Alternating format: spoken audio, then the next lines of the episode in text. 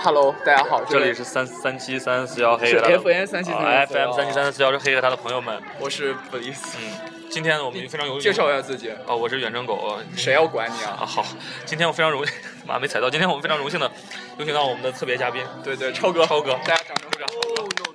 好，超哥跟大家打个招呼。呃，大家好，我是马超，然后不是你是是超 哥，哦你超，我你那不能那报那自己的那真实名，要不然他们会哦搜你的。大家 对我们我们粉丝太多了，全就是因全为我世界各地，全宇宙各地，你知道还有上次两个马好的，我火被星主的持听人众，嗯啊我被主持人吓到了，好吧，那我就叫超哥好了。我是对来自于呃财大的，别报，也不要报，你完了，你又被锁定啊了。那个那个什么，呃，大家不要美美利坚财经大学， 美利坚财经 大学，对，那个大家大家好，今天我非常非常开心，超哥能到我们的这个节目中，就特别开心嗯然。后哦今天这个主题是超哥选的，啊，这个主题超我想，但是我非常感兴趣。来，超哥，嗯我给大家介绍一下这个个主题是什么主主题呢？这个主题叫做奇葩的人和奇葩的货 币，奇葩吗？然后再配上奇葩的两个主持人，还有奇葩的嘉宾吗？那 好，那啊这简超直哥就是一锅奇葩。那好，超哥非常幽默啊，那那那超哥来给大家说一下。嗯，奇葩的人和奇葩的货币呢，主要是说我们在铸币历史上有两个，要有三个特别奇葩的人，而且他们他们是创造了谁很呢多，呃，他们分别是新朝的王莽，呃，新朝的王莽，宋朝的王宋猛辉徽那个宗，就是哦建那个政权的人，是的，是的，没错，宋朝的宋徽宗赵佶，北宋徽宗赵佶，还有咸丰皇帝，咸丰，总共就这是三个清朝的咸丰对皇帝啊，咸丰皇帝，总共这三个特别奇葩的人，他们为都什么干了什么奇葩的事儿呢？ 让我啊怎么 Q 一说下哎呢你？我们可以说，在钱币的发展史上，这三个人也算是举足轻重了。他们被誉于古今第一铸币高手的美称。哦嗯、分别来说一下他们吧。首先，我们说王莽，王莽是一个篡汉，然后对篡了对对西汉，然后立了这个打立了我们懂打了哪场战争？我知 道，就你是说叫巨鹿之战是吗 哦，我的天呐！巨鹿之战不是这个。 ，My history is 你知 bad。道进入圈是什么时候吗？ 就是早好好，不讨论这个了，咱们你来给我说什么事儿？咱们你给说我，说，你说出来你就我就我删没你。没说我知啊说道出来，我骂你。 我没说我知道，你咱们说主题 好吗？两位主持人 OK，OK，跑偏了，跑偏了。经常打。是这样的，呃，王莽这个人呢，他篡了汉之后，他的名王朝的名字叫做新朝，新朝那么就是什么都想新，他脱古改制，哦就是依托古制来改变现在的体制，在钱币上也是百出层，就是百出花招。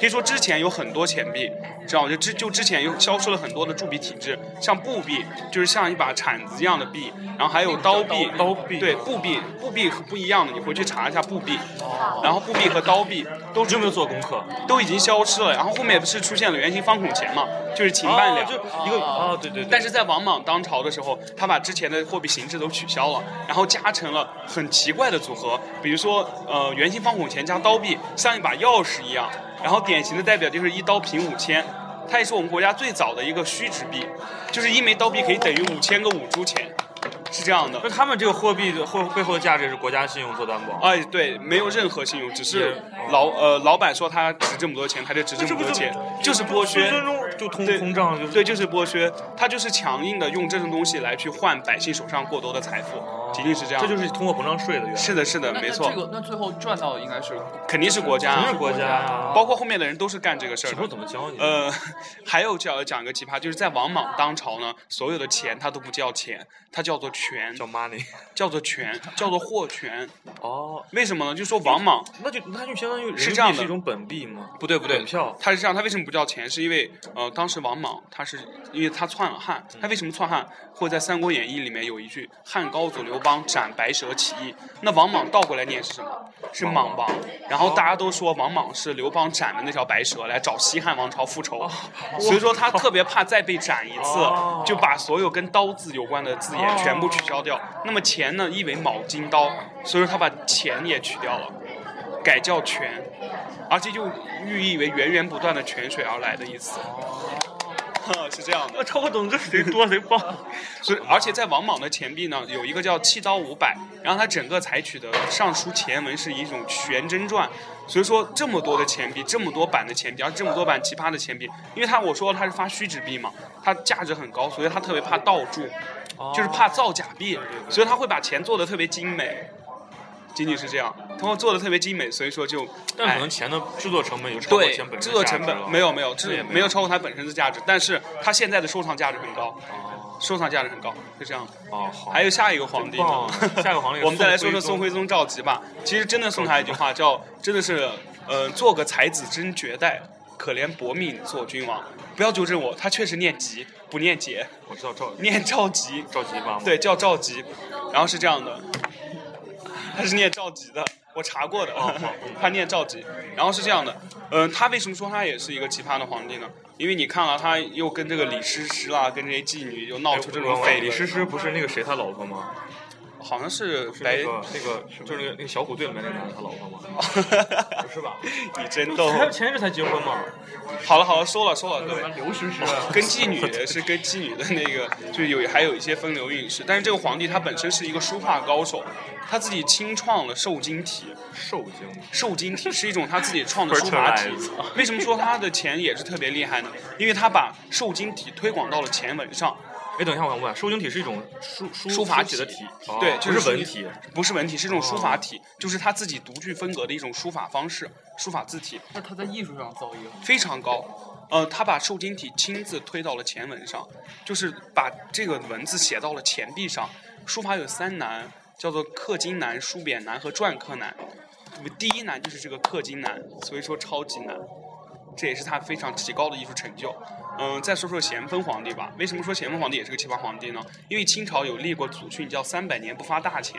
刚刚我们说的大钱就是王莽发的那种虚值币，因为在咸丰朝的时候，内乱加外哦、内忧加外乱，对对那又时候有有这鸦个片嘛鸦片战争，然后内又有这个白莲教起义不断的，所以他发了很多大钱来救市，但是他也怕盗铸，所以说他把大钱也做的特别精美。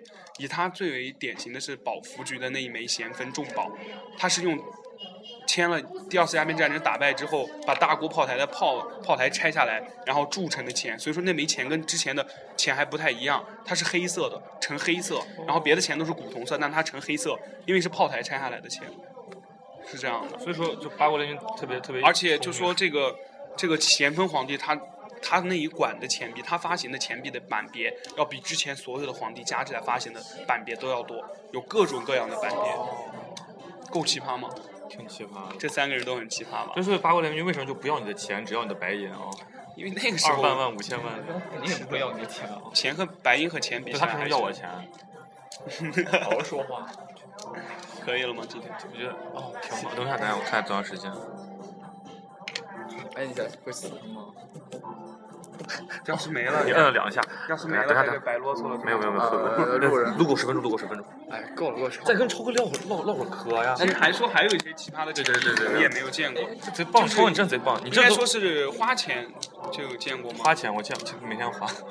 花钱，哦花钱不长眼花钱不是花钱的意思，花钱它是这变重呃了向钱，但它不叫钱。哦它上面往往寓意了人们美好的愿望，比如说钱币上面会写什么“状元及第，一品当朝”，真的还有然后这金种玉吗满堂是有的。